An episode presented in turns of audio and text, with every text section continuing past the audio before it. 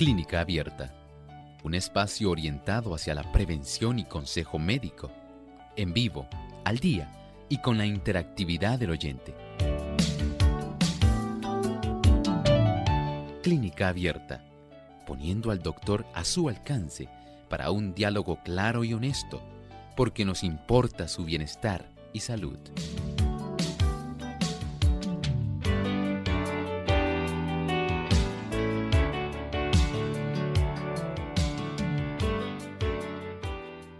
Ha llegado el momento de usted hacer su consulta en nuestro programa de clínica abierta. Puede llamar y participar desde este momento a nuestras líneas telefónicas para los Estados Unidos, el 1-866-920-9765. Para los amigos que se encuentran en otros países, el código de entrada es el 787-282-5990 y 787-763-7100.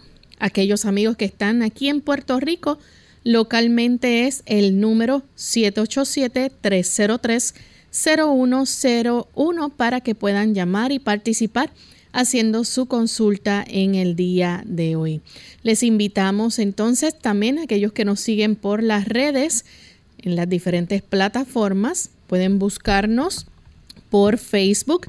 Estamos en Radio Sol 98.3 FM.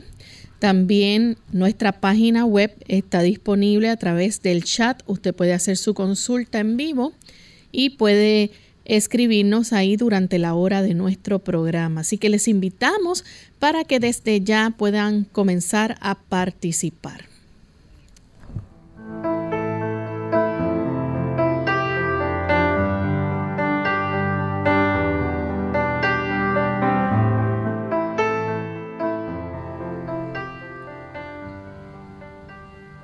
Y nos sentimos muy contentos amigos en esta hora de poder estar aquí para compartir con ustedes, esperando que puedan disfrutar de nuestro programa en el día de hoy y que aprovechen esta oportunidad donde brindamos a cada uno esa alternativa de que puedan llamar y hacer sus consultas en nuestro programa. Recuerden que hoy no tenemos tema específico, hoy usted puede llamar y participar haciendo su pregunta en nuestro programa y el doctor le brindará un buen consejo. Así que les invitamos a que comiencen desde este momento a llamar para participar. Y también pueden escribirnos. Como todos los días, contamos aquí con la buena orientación que siempre nos da el doctor Elmo Rodríguez. ¿Cómo está, doctor? Muy bien, Lorraine. ¿Cómo se encuentra Lorraine? Muy bien también. Saludamos cordialmente al equipo de trabajo y también a todos los amigos que en este momento sabemos que están sintonizando, aquellos que ya son miembros constantes de este programa, Lorraine, les saludamos, nos complacemos sobremanera de que nos acompañen en esta hora. Así mismo es. Pues vamos a aprovechar para saludar también de paso a nuestros amigos que nos escuchan en Belice a través de Faith FM Belice. Tenemos una buena audiencia allá a través del 94.1 y 104.5 FM. Así que sean todos bienvenidos a nuestro programa en el día de hoy y esperamos que puedan también participar. Vamos a escuchar el pensamiento saludable. Además de cuidar tu salud física, cuidamos tu salud mental. Este es el pensamiento saludable en clínica abierta.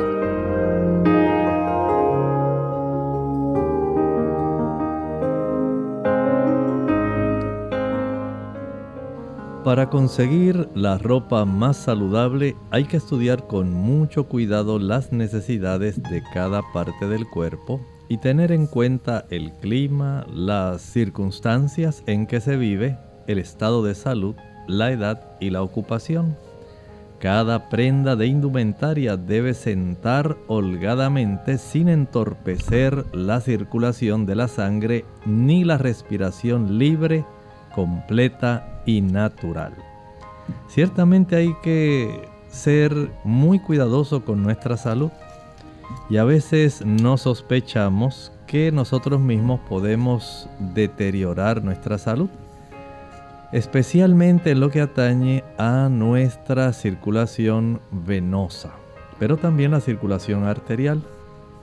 Hablamos de aquellos caballeros que usan ropa muy ceñida, muy ajustada, de las damas que utilizan ese tipo de fajas sumamente apretadas, corsés muy apretados que no le facilitan el poder respirar adecuadamente y que impiden el tener una buena circulación. Recuerde que tenemos tanto la circulación arterial, la venosa y el flujo linfático. Y de esta manera nosotros podemos facilitar o entorpecer nuestra circulación.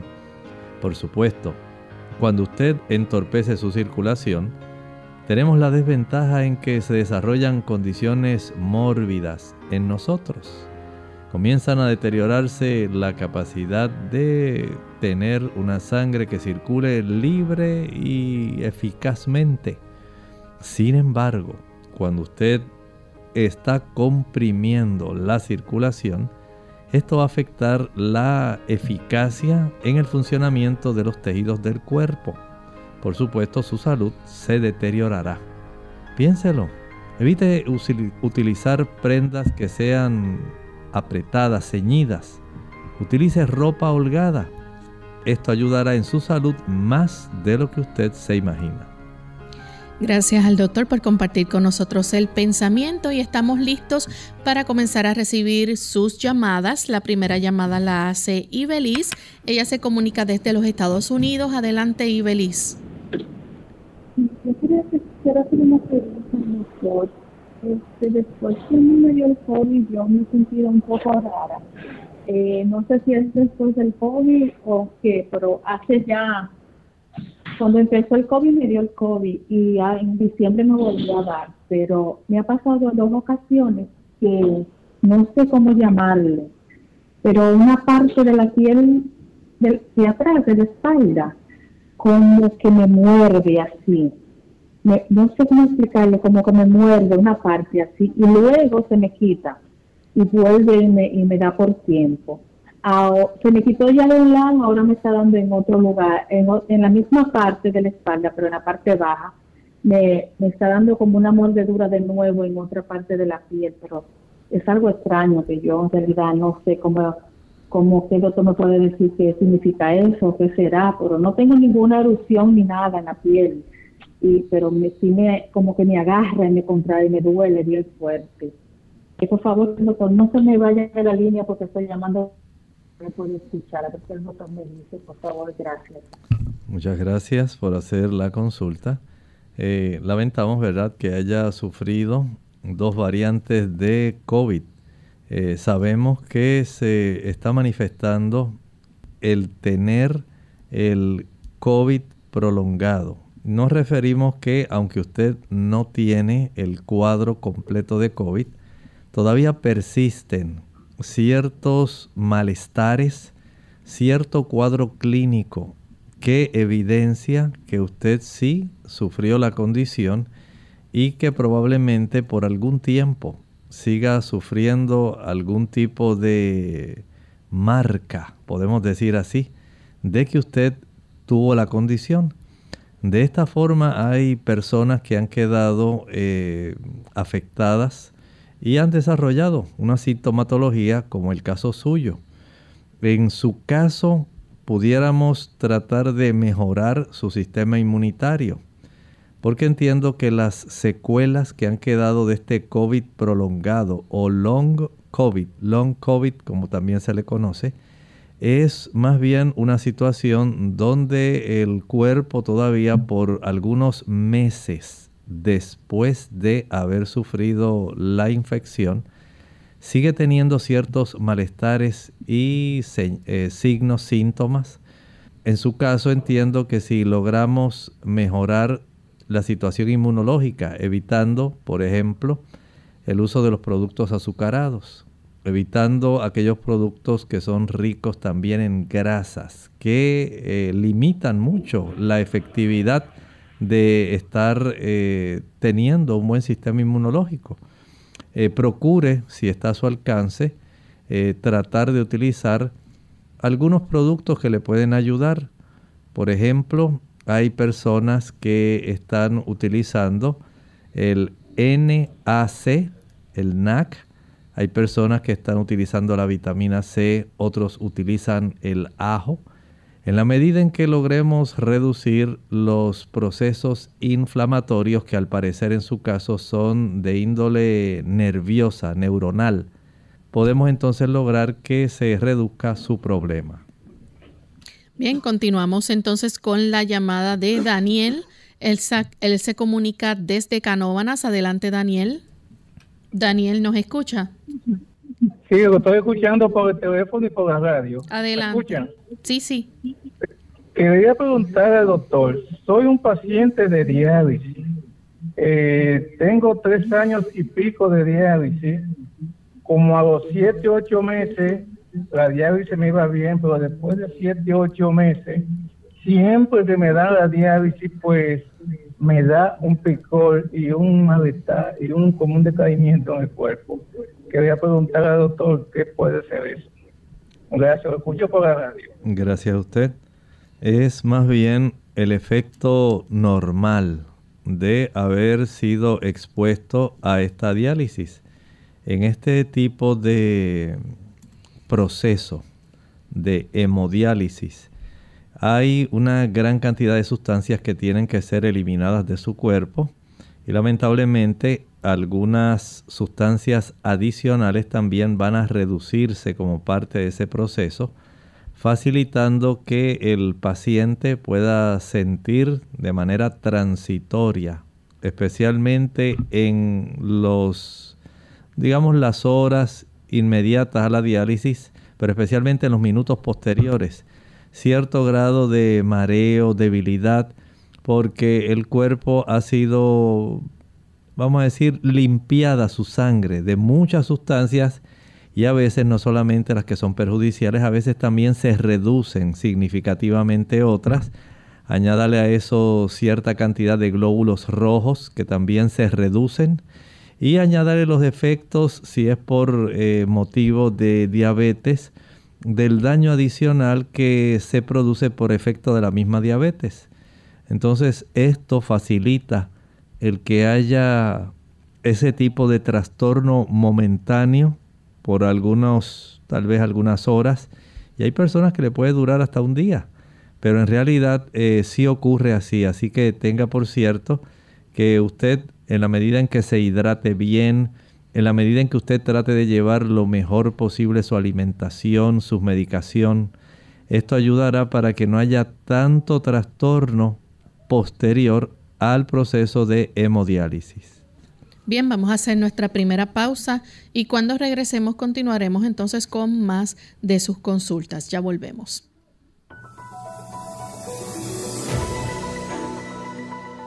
El cáncer de colon es un tipo de cáncer que comienza en el intestino grueso, colon. El colon es la parte final del tubo digestivo. Este tipo de cáncer suele afectar a los adultos mayores, aunque puede ocurrir a cualquier edad. Por lo general, Comienza como grupos pequeños y no cancerosos, benignos, de células llamados pólipos, que se forman en el interior del colon.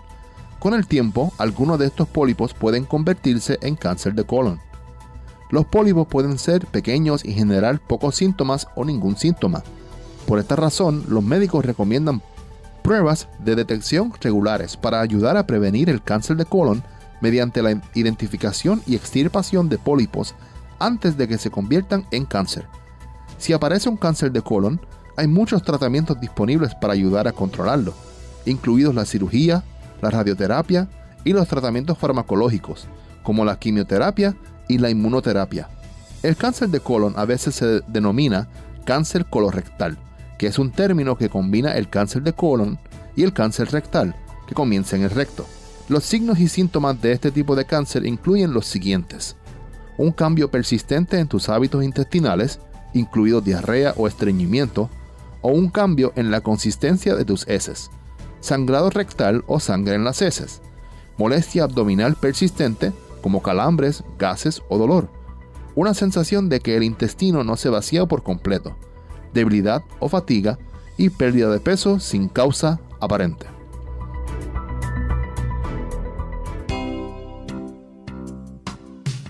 Mucho antes de sentir sed, la deshidratación se manifiesta en forma de cansancio. Tome un vaso de agua en ayunas al no más levantarse de la cama y evite el café y los refrescos de cola que son diuréticos que le pueden dejar deshidratado. Además, evite las bebidas azucaradas. Nada como el agua pura, preferentemente entre comidas, para mantenerse en plena forma.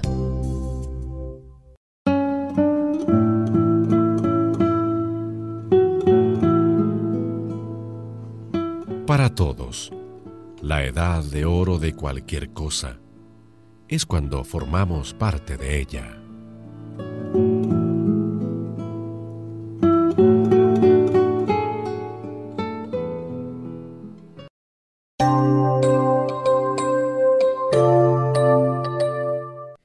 Ya estamos de vuelta en Clínica Abierta, amigos, y continuamos con sus consultas. Tenemos a un anónimo que se comunica de Estados Unidos. Adelante con la pregunta, anónimo. Bien, eh, yo tengo un paciente, un, familiar, que le detectaron eh, Cherichia coli 100.000 y le dijeron que esto no se cura. Ella tiene eso en, eh, en la vagina, vaginal. ¿Qué usted puede eh, darnos natural que nos ayude a combatir esto? Gracias, le escucho por la radio. Bendiciones. Gracias. Miren, no es normal que este tipo de bacteria se encuentre, este eh, tipo de protozoario en sí, en la zona vaginal. Este tipo de bacteria pertenece a la flora bacteriana intestinal. Lamentablemente, las damas al asearse, especialmente cuando lo hacen desde la región eh, perianal hacia la zona eh, de sus partes íntimas al secarse. Si lo hace de atrás hacia enfrente, ella misma se autoinocula, ella misma se infecta. Y esta parte, pues lamentablemente, va a quedar afectada. Generalmente se infecta más la zona de la uretra, pero también se puede infectar la zona vaginal. Y para esto, por supuesto, existen tratamientos. En su caso, yo les recomiendo que hable con el médico y debe recibir tratamiento medicamentoso. Debe utilizar flagil metronidazol. Eso lo tiene que utilizar porque la cantidad de colonias que tiene es muy alta y cuando sale 100.000 Generalmente ese es el reporte por encima de 100.000 de un urocultivo, un cultivo de orina. Cuando se cultiva, eh, se hace algún tipo de cultivo de secreción vaginal, es un poco diferente. Y hay que, eh, siempre se pide un antibiograma para saber a qué tipos de fármacos ella es más sensible. Pero eh, este tipo de bacteria eh, se puede trabajar muy fácilmente. Eh, entiendo que sí, debe recibir su medicamento farmacológico y además, además, puede usted hacer algunas cosas adicionales. Por ejemplo, puede usar alguna ducha, si es vaginal, si es vaginal, porque sospecho que es más bien eh, uretral que vaginal, si es vaginal, se puede utilizar alguna ducha de té de sello dorado, golden seal. Si fuera uretral, habría que utilizar jugo de arándanos, habría que utilizar también el golden seal tomado y el yantén, pero necesita utilizar fármacos para poder ayudarse. Bien, nuestra próxima consulta es a través del Facebook y del chat. Así que les recordamos a nuestros amigos que nuestras líneas están disponibles. Si quiere hacer su consulta, nuestro cuadro está completamente disponible en este momento. 787-3030101 para los Estados Unidos, 1866-920-9765 y llamadas internacionales, el 787 como código de entrada, 282-5990 y 763-7100. Doctor, tenemos a Florencia García Romero. Ella nos escribe desde Algarrobo del Águila en La Pampa, Argentina. Así que saludos a nuestros amigos allá en Argentina. Dice que tiene una amiga que tiene un nieto de aproximadamente dos añitos. Le detectaron una enfermedad llamada Gaucher ella quiere saber qué pueden hacer sus padres para ayudar a que no empeore con esta enfermedad su hijo. Bien, si no eh, recuerdo mal, esta es una enfermedad que tiene que ver con gangliósidos. Y estas son condiciones que las personas más bien eh, heredan. Eh, por supuesto, entiendo que ella me está por lo menos solicitando que pueda haber un algo que ayude para que no empeore. Desde ese ángulo eh, podemos sencillamente recomendar algo. Número uno, trate siempre de eh, acudir a las citas médicas. Recuerde que estamos trabajando con condiciones que no son comunes, condiciones que van a requerir que la persona tenga una entrevista siempre, ¿verdad? Mientras se pueda, eh, con el médico, porque al ser una enfermedad hereditaria, eh, aunque no es muy frecuente, vamos a tener un problema, hay una deficiencia de una glucocerebrosidasa, así es como se le llama. Y esto causa un acúmulo de sustancias grasosas en el área del vaso, en el área del hígado, los pulmones, los huesos y a veces también en el cerebro.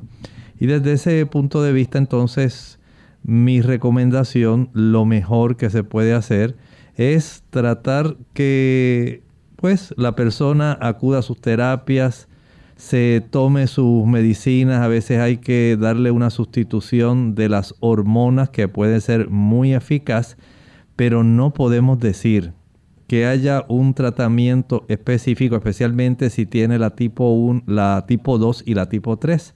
La tipo 1 puede tener una eh, respuesta bastante adecuada a las terapias que se le brindan. Por eso eh, la recomendación es trate de mantener lo mejor que se pueda eh, bien estrictamente el seguimiento de esta condición de tal manera que se le pueda ayudar en la medida de lo posible dependiendo del tipo de deficiencia que contenga. Tenemos entonces a María que nos llama desde los Estados Unidos. Adelante María con la pregunta. Buenos días, bendiciones. Buen día. estuve oyendo, eh, estuve leyendo un artículo y, quería preguntar sobre, sobre los lípidos. Eh, entendí que, que cuando uno se va a hacer los exámenes anuales que es recomendado pedir eh, hacerse el examen de lípidos remanentes, que es muy importante saber el, el, me imagino yo que será sin estar sin ayuna y pues pensé en, si era algo que convenía o no. Muchas gracias. Gracias. Sí, el, el examen de lípidos se recomienda que se haga en la mañana. No es que esto sea una obligatoriedad, pero es preferible saber en realidad cómo se encuentra eh, antes de que la persona vaya a estar ingiriendo alimentos que puedan eh, alterar.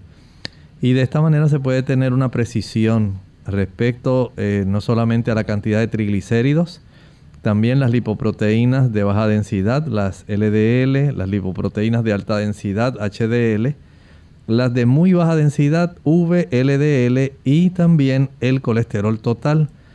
De eso entonces va a depender que el médico decida instalar o no algún tipo de tratamiento adicional, pero si lo puede hacer eh, estando en ayuno, mucho mejor. Tenemos entonces a Gladys de Atillo. Adelante con la pregunta, Gladys. Ajá, buenos días. Esta es la, este, que decirle al doctor que salí con un poquito de colesterol y con a presión un poco alta, a ver si puedo ya para bajarla. Y no quiero usar otras pastillas porque me hacen daño. Muchas gracias. El que usted haya salido con el colesterol elevado puede requerir que usted inicie haciendo algunas modificaciones que le pueden resultar muy útiles. Por ejemplo, podemos pensar en el uso de la linaza triturada. Ayuda para que se pueda reducir el colesterol, el consumo de ajo, el consumo de cebolla, los rábanos, el uso del quimbombó o molondrón, ocra, es excelente también. El uso de avena es muy buena para ayudar en esto. El consumo de productos derivados de la soya ayuda a reducir el colesterol. La exposición al sol, el ejercicio mientras la persona se expone al sol es excelente y el control de las tensiones emocionales. Todo ello ayuda para que usted reduzca la cifra de su colesterol. Tenemos entonces al señor González que llama desde San Juan. Adelante, señor González. Buen día y gracias. Eh, mire, además de ejercicio, entiendo que hay unos masajes para estimular el sistema linfático. ¿Cuáles son y cómo se procede? Gracias. El masaje, el masaje eh, linfático, que así se le denomina, va a desarrollarse en la dirección de las extremidades hacia la región central del cuerpo. Por ejemplo, se puede comenzar a practicar desde la zona de los pies en dirección a la pierna y al muslo. En los brazos, desde los dedos en dirección al antebrazo, al brazo.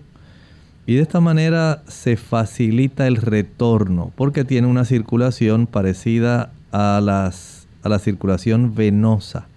Así que ese tipo de masaje en cierta forma tiene un beneficio, pero si usted no se ejercita, donde los músculos natural en forma fácil puedan estar comprimiéndose para estimular el drenaje linfático, en realidad el masaje le va a ayudar el ratito que usted esté ahí y nada más. Así que ejercítese, camine, actívese para que su sistema linfático mejore. Tenemos entonces a Luz E. Vega Berrocales. Dice, mi esposo tiene meniscos rotos. ¿Hay alguna solución que no sea operación? Es que depende del grado de cuán abundante haya sido esa ruptura y qué parte del menisco esté afectada y el dolor que tenga el paciente. O sea que no es solamente eh, pensar en el menisco, piense también en la clínica. Si esto hace que el paciente cada vez que trata de levantarse de una silla sienta un dolor exquisito, si cada vez que trata de subir un escalón, eso para él resulta un proyecto muy difícil, entonces hay que tomar todo eso en cuenta. La edad de la persona, el peso de la persona es muy importante. O sea que hay una serie de factores que se deben tomar en cuenta para poder decidir si se va o no a hacer la cirugía. Pero si tan solo es algo muy leve, con descanso y eh, tener eh, la conciencia de que no puede extralimitarse en sus movimientos durante un lapso de unos 3-4 meses, puede ser de ayuda. Pero si es bastante considerable y la ubicación, el peso, Todas esas cosas, el tipo de trabajo que realiza, son muchos factores que hay que tomar en cuenta para decidir si debe o no operarse. Tenemos entonces a Judith Silva Díaz, ella nos escribe desde Colombia y dice que le diagnosticaron sarcoidosis del pulmón y de los ganglios linfáticos. Quiere preguntar qué le puede recomendar para esto. Bueno, por ahora entiendo que debe seguir el tratamiento médico que se le haya recomendado eh, en algunos casos eh, hasta se pudiera requerir el uso de ciertos corticoesteroides. Pero le eh, auguro que usted puede mejorar. Si usted comienza a caminar fuera al aire libre, si comienza a tomar el jarabe pulmonar, ese jarabe que tiene una taza de pulpa de sábila, una taza de jugo de limón, una cebolla morada finamente picada, algunas ramas de berro, también le puede añadir un rábano, eh, unas 4 o 5 gotas de aceite de eucalipto, todo esto bien licuado y proceder entonces a tomar dos cucharadas cada 3 o 4 horas y hay personas también que han mejorado utilizando un antioxidante llamado NAC, NAC. Este producto sirve también para ayudar a este paciente. Tenemos entonces a Maricúa. Ella nos escribe desde Guatemala y dice que para una, una persona que está tomando disulfiram, que es para el alcoholismo, ¿qué alternativas naturales puede tomar para desintoxicar su sangre? Bueno, en este aspecto de desintoxicar la sangre, en estas personas, mm, entiendo que ella le preocupa el uso del disulfiram. Eh, lo mejor que puede hacer es tomar abundante agua o agua con limón, ejercitarse. De esta manera usted podría ayudarse facilitando que haya una depuración más acelerada del disulfiram. Tenemos entonces a Juliana Carpio Rojas. Nos escribe y dice, es una persona de 41 años con hemorroides. ¿Podría convertirse esto en cáncer de colon con el tiempo? ¿Y qué alimentos debe ingerir o puede ingerir? Bueno, la persona que tiene hemorroides no necesariamente va a desarrollar cáncer. El cáncer lo puede desarrollar más en la región del recto sigmoides, más bien a consecuencia de una dieta baja en fibra y alta en grasas. Mientras mayor sea la cantidad de queso, huevos, frituras y carne que usted coma, y más pobre sea su ingesta de vegetales y cereales integrales, mayor es la probabilidad de que usted pueda desarrollar cáncer en el colon, no porque usted tenga necesariamente eh, hemorroides. Bien, todavía tenemos más consultas. Rafael nos escribe también y dice, mi pregunta es, ¿con qué otro medicamento puedo suplir la aspirina? Eh, debe ser Protoc, ya que es diabético. Esto es algo delicado. No sé por qué le recetaron la aspirina. Si es que usted tiene algún antecedente cardíaco, algún tipo de historial en el desarrollo de trombos, embolias.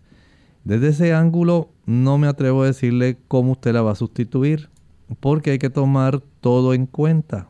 Usted siendo diabético tiene una mayor probabilidad en desarrollar émbolos, trombos, y esto va a ser en perjuicio suyo.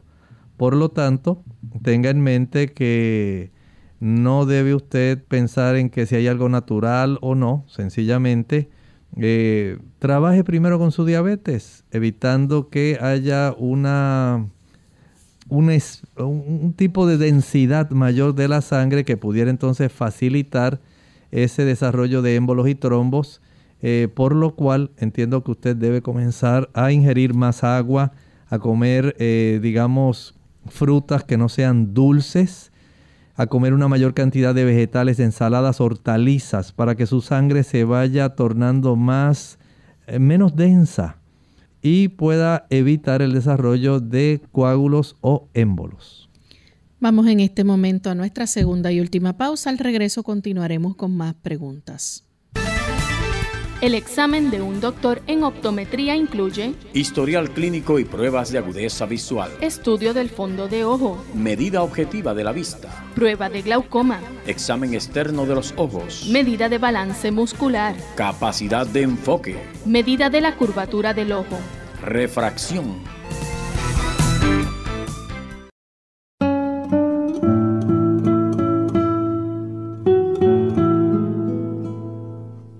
La ira es un ladrón de momentos preciosos.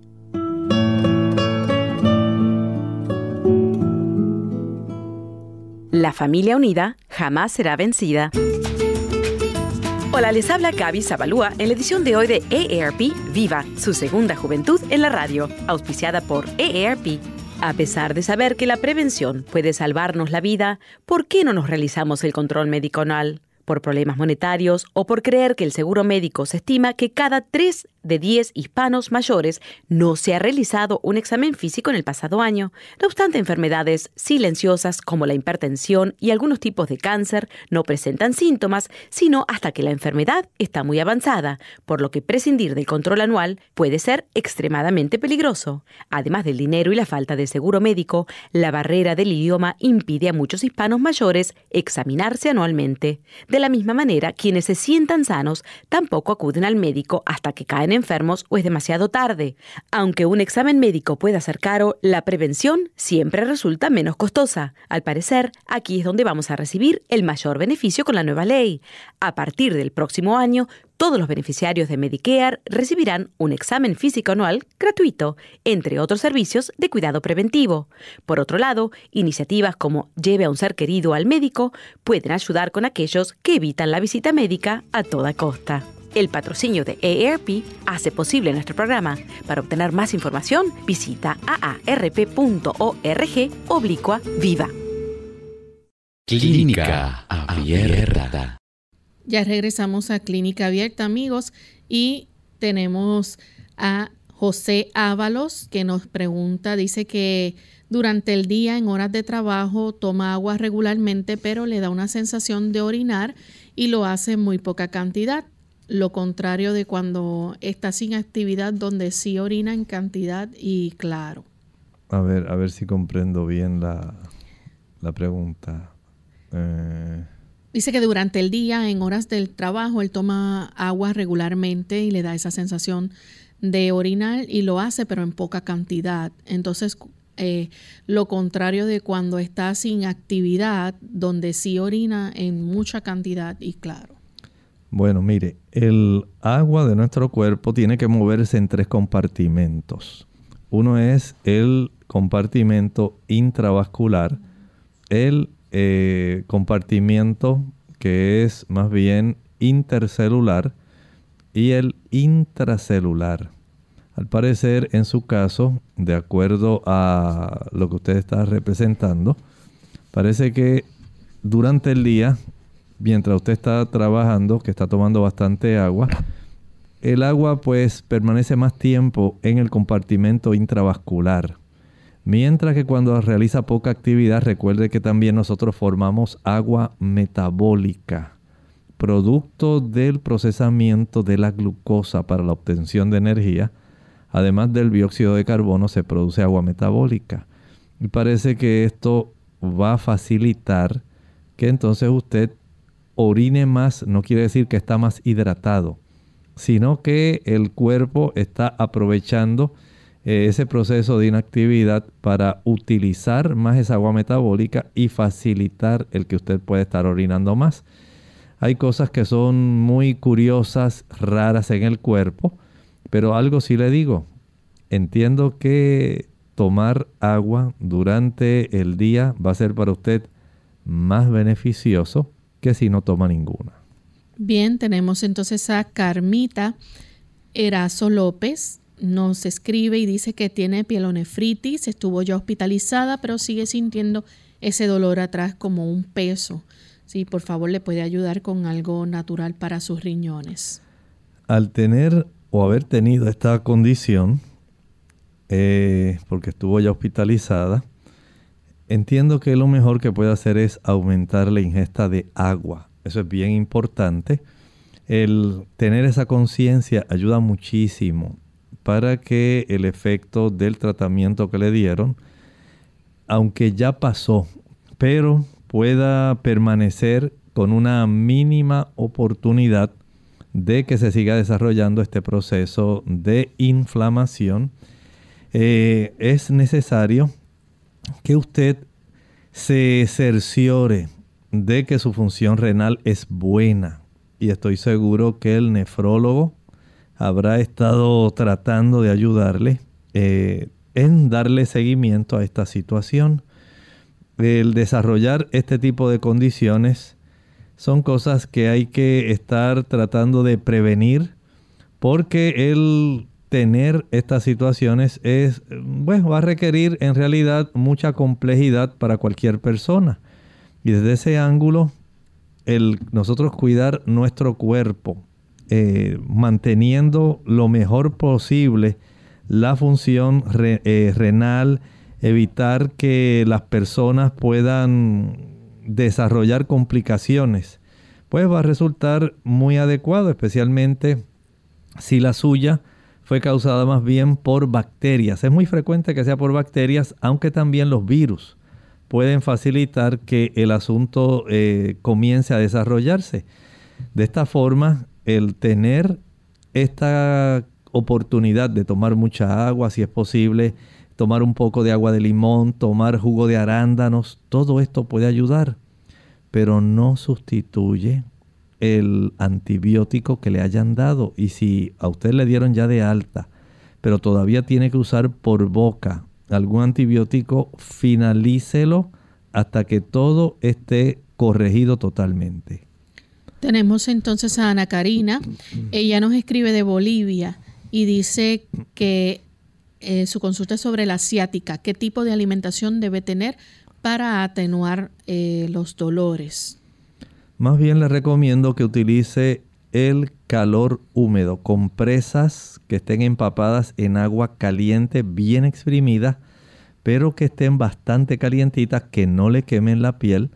Esto se aplica sobre esa región posterior del trayecto del nervio ciático, sea derecho o izquierdo. Se cubre esa compresa, puede ser una toalla que esté bien doblada, para que pueda ir a lo largo del trayecto en la región posterior de eh, la pierna y se cubre con una toalla seca gruesa para que se conserve ese calor. Esto lo puede aplicar alternando con una fricción con hielo fría. Vuelve a repetir la aplicación de la compresa húmeda caliente durante unos 5 minutos remueve, aplica fricción fría. Esto lo puede hacer tres veces consecutivas, cinco minutos por ocasión de la aplicación de la compresa húmeda caliente y tan solo uno o dos minutos la fricción fría. El uso, por ejemplo, de vitamina B12 inyectable puede resultar muy útil. El uso también de la tiamina que es un antineurítico. La vitamina B1 puede ser también de mucha ayuda. Y hay ejercicios que usted puede conseguir en la internet para usted poder trabajar con el dolor, la molestia de la asiática. Generalmente si comienza a hacer el tipo de fisioterapia en forma de ejercicios que ahí se muestra, en menos de tres días se le alivia muchísimo el dolor. Tenemos entonces a Ibeliz de la República Dominicana. Dice, tiene uñas con estrías y las capas de estas se le levantan. Eh, dice que se le parten. ¿Qué puede tomar entonces para esto? Bueno, además de tener una alimentación que sea bien equilibrada, recuerden que la queratina que forma la uña en realidad se deriva de, de las proteínas que se descomponen en aminoácidos que son captadas para producir este tipo de proteína estructural. Y también la deficiencia de zinc, un mineral muy importante para tener uñas saludables. Así que tenemos aminoácidos y zinc como esenciales para tener uñas sanas. Tenemos entonces la próxima consulta de Rosa Villamizar ella dice que tiene una sobrina de 24 años, fue operada del páncreas ya que tenía una masa que le estaba obstruyendo. Eso sucedió hace año y medio y ahorita está sufriendo de dolor en esa misma parte. Sería útil que la pudieran llevar nuevamente al médico para verificar cómo se encuentra esa área. a veces hay que hacer, eh, digamos, exámenes por imágenes, una tomografía, una resonancia magnética y más si tiene el antecedente de haber padecido esto. el practicar un examen de estos, de imágenes, puede ser muy revelador, así que cuanto antes llevémosla para que se pueda detectar con precisión. Tenemos entonces a Josefina Aquino, dice que eh, hace tres años por un, ella pasó por una preclancia el bebé vino con PCI, está nuevamente embarazada. Ella pregunta si el, el bebé puede venir con este mismo problema. Bueno, el, la situación en realidad es una de probabilidades y esa estadística no la sé en este momento, pero entiendo que debe entonces hablar con su ginecólogo para que le pueda correlacionar eh, la oportunidad de que esto pueda o no desarrollarse. Bien, tenemos entonces a Jensimar Castro. Eh, dice, quisiera consultar qué tan recomendable es la cirugía de cáncer de tiroides y qué cuidados puedo tomar antes y después de la misma.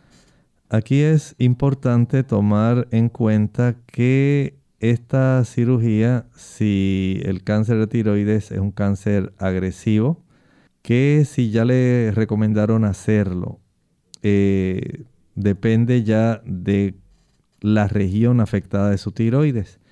En muchas ocasiones se remueve totalmente, pero hay otras ocasiones en que dependiendo de la ubicación, recuerden que la tiroides eh, tiene básicamente el lado derecho, el lado izquierdo y la zona del istmo. Hay que tomar en cuenta las glándulas paratiroides, que son muy importantes, pero también de acuerdo a la ubicación de ese cáncer, la, el tamaño, el involucramiento o no de ganglios. Todo eso hay que tomarlo en cuenta. No piense que es algo tan sencillo como que sí o que no. Cada persona es diferente.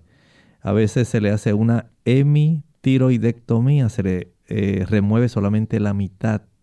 En otras ocasiones hay que removerlo completo por lo agresivo de este cáncer.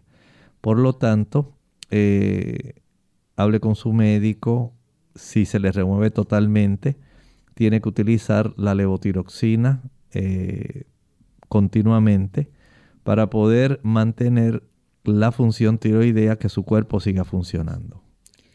Bien, eh, tenemos otras consultas que nos están entrando en este momento, pero antes de que se termine el programa hay un anuncio muy importante que queremos compartir con los amigos oyentes, así que vamos a pasar este anuncio para que ustedes puedan escuchar los detalles. La Asociación Dominicana del Norte y Nordeste te invitan a su primera Feria Internacional de Salud. Quiero vivir sano 26 al 28 de agosto en el Centro Salesiano Don Bosco, Jarabacoa. Invitados especiales Dr. Elmo Rodríguez, Dr. Charles Marcel Seno, Dr. Frank Genius y el Dr. Tim Riesenberg, entre otros. Información adicional 809-582-6688. Clínica Abierta. Continuamos aquí en Clínica Abierta y tenemos una consulta de un anónimo que está preguntando qué se recomienda cuando le diagnostican hernia y atal. Bueno, aquí lo que estamos desarrollando más bien es un proceso, podemos clasificarlo así como una eventración. Eso quiere decir que una parte del área del estómago va a eh, ubicarse, se va a deslizar hacia arriba, hacia la región detrás del mediastino, hacia la región del mediastino detrás del esternón. En esa área normalmente, además de ciertos ganglios linfáticos, el esófago y la región de la tráquea, eh, va a deslizarse parte del estómago hacia esa zona que no le corresponde estar ahí, esa porción del estómago. Y esto entonces puede traer bastante molestia porque no va a facilitar que cierre adecuadamente la válvula que tenemos en esa área en el diafragma que se llama el cardias. Al no haber esa situación de un cierre completo, hay un reflujo, una porción del contenido ácido del estómago que retorna hacia arriba, causando irritación y facilitando el que se pueda desarrollar una irritación de tal magnitud que en algunos casos comienza a dar cambios preocupantes en esa área que pudiera desarrollar eventualmente algún tipo de tumoración. Así que hay que ser sabio. Si usted come, no se quede sentado y mucho menos se acueste a dormir. Sabemos que a las personas pues le da ese deseo de acostarse y echarse una siestecita después de, comer, pero no es recomendable porque usted en cierta forma facilita el que esto se desarrolle. También se facilita cuando las personas están sobrepeso. Usted está haciendo un tipo de, eh, digamos, compresión mecánica que facilita ese tipo de eventración. El usar fajas bien apretadas, lo que estábamos hablando al principio del programa, también facilita que este tipo de situaciones se puedan desarrollar. Bien, ya hemos llegado al final de nuestro programa. Agradecemos a los amigos que hicieron sus consultas y participaron en el día de hoy y queremos invitarles entonces a que la próxima semana nos acompañen el lunes con otro interesante tema. Pero vamos a finalizar entonces con el pensamiento para meditar antes de cerrar nuestro programa. En Apocalipsis capítulo 11, el versículo 18 ahí vemos que había llegado el momento en que el, Señor tendría que juzgar y dar el galardón a los siervos, los profetas, a los santos y a los que temen su nombre, a los pequeños, a los grandes, y de destruir a los que destruyen la tierra. La Sagrada Escritura nos enseña que el Señor sí tiene un periodo de juicio. Esto no es un invento. Lo enseñó el Señor Jesucristo el Apocalipsis lo reafirma varias veces. El libro de Daniel, que es la llave para abrir el Apocalipsis, también nos dice que hay un juicio. Y hay otros libros bíblicos que también nos hablan de juicio. Hasta el libro de Malaquías nos habla de eso. Para usted y para mí, para los que hemos profesado servir a Dios y para aquellos que lo han negado, aquellos que no quieren saber de Él sepa usted que todos tenemos que comparecer. Es un asunto para el cual usted y yo debemos estar preparados, porque el Señor lo anunció con tanta anticipación desde la época de Daniel. Estamos hablando del año aproximadamente 605 antes de Cristo. Y nos encontramos en el año 2022. Así que cerca de unos 2600 años atrás, ya el Señor había comenzado a darnos en la profecía un tipo de conocimiento en que hay un juicio en el cual Dios se encargará de cada persona que ha existido en esta tierra, desde Adán hasta la última persona que esté viva siendo partícipe de este juicio. Porque el juicio, dice la escritura, comienza con aquellos que murieron, pero va a finalizar eventualmente con los que estén vivos. El Señor es justo y tiene que dar un galardón a cada uno. Tiene que recompensar la vida de aquellos que desearon aceptar el sacrificio de Cristo para recibir la vida eterna pero también tiene que recompensar a aquellos que decidieron no estar en el cielo. No porque el Señor haya sido arbitrario y los haya dejado fuera, sino sencillamente porque ellos eligieron no servir al Señor, no hacer uso de la propiciación para salvación de sus vidas. El Señor desea que todos seamos salvos pero no puede forzar nuestra voluntad. Usted y yo hoy tenemos esa oportunidad. Opte por la vida. La vida eterna está a su alcance si tan solo la acepta y es totalmente gratuita si le abre la puerta de su corazón a la salvación ofrecida por medio de la muerte, resurrección e intercesión de nuestro Señor Jesucristo.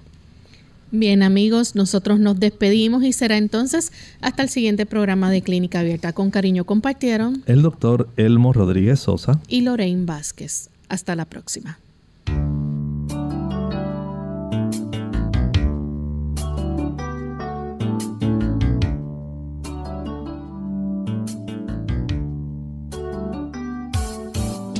Clínica Abierta. No es nuestra intención sustituir el diagnóstico médico.